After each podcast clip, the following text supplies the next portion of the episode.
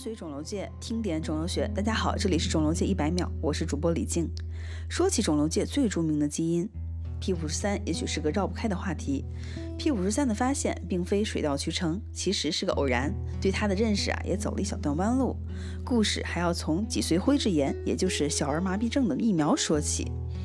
一九五一年以前，默克公司制作小儿麻痹症疫苗用的是印度恒河猴。但是整个猴群不幸都被麻疹给感染了，那么默克公司就转而使用非洲绿猴。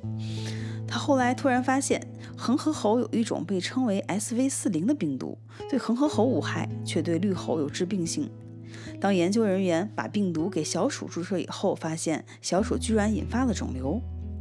那么这种病毒它为什么会导致癌症呢？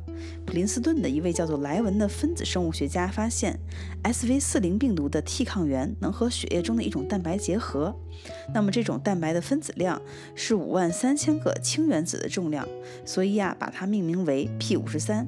P 应该指的是 protein 蛋白的意思。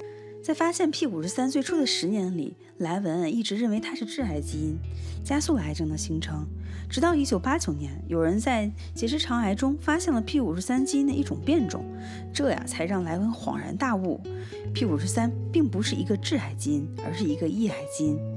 它被引入歧途，是因为早先实验中所用的克隆基因就是这个突变的 P53，而正常的 P53 它的本质工作是抑制肿瘤的生长。目前已经明确，在所有恶性肿瘤中，百分之五十以上会出现 P 五十三基因的突变。那么，以 P 五十三为靶点的癌症治疗，目前也还在研制和临床实验之中。本期一百秒就到这里了，我是李静，感谢您的收听，我们下期见。